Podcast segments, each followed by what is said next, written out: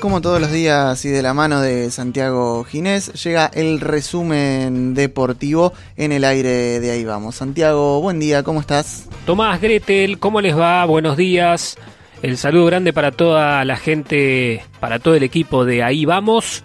Información deportiva, se jugó una nueva jornada de la liga italiana.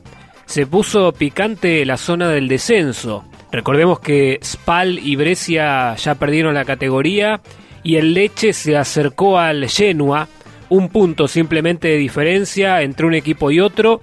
El Leche tiene 35, el Genoa tiene 36. Esto se debe a que mm, el equipo que todavía se está salvando el descenso perdió 5 a 0 frente al Sassuolo y eso posibilitó que el Leche pueda acercarse con la victoria muy importante 2 a 1 frente al Udinese. A tener en cuenta entonces para la próxima jornada que el domingo 15:45 se define el último equipo que va a perder la categoría. El Leche recibe al Parma y el Genoa va a enfrentar al Elas Verona.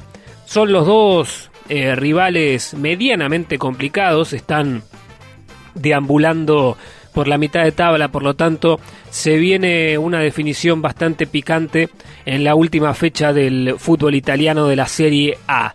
Recordar también que argentinos vieron acción esta tarde, Joaquín Correa marcó un gol en la victoria de su equipo de Lazio 2 a 0 frente al Brescia y también convirtió Giovanni Simeone para la victoria del Cagliari 2 a 0 frente al campeón Juventus un solo partido de fútbol. Vamos a tener esta noche en el ámbito internacional el encuentro que va a jugar Filadelfia en la liga estadounidense en la Major League Soccer frente al Kansas City 21 horas por la pantalla de ESPN arrancan los cuartos de final de este torneo. Torneo que tiene, entre otros equipos, al Portland, que consiguió hace unos días la clasificación por penales el equipo de Sebastián Blanco y de Diego Valeri. Va a haber acción en la NBA, también en el mismo lugar donde se juega eh, la Major League Soccer, allí en la burbuja de Orlando. Se viene la NBA con partidos a destacar. Lo importante en principio es confirmar que no se arrojaron casos positivos de coronavirus. Se han hecho testeos para ser precisos, a 344 jugadores. Por suerte, ninguno arrojó un saldo positivo, todos dieron negativo de COVID-19, eso es algo importante, justamente para mantener la burbuja limpia, en este caso de, de coronavirus. Y hoy arranca este certamen con dos partidos.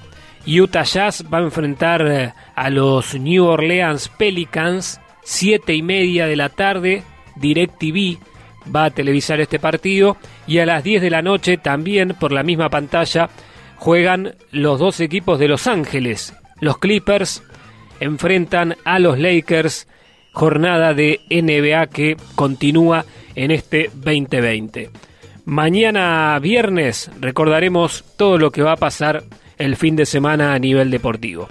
Gracias por estos minutos. Nos reencontramos mañana. Hasta la próxima.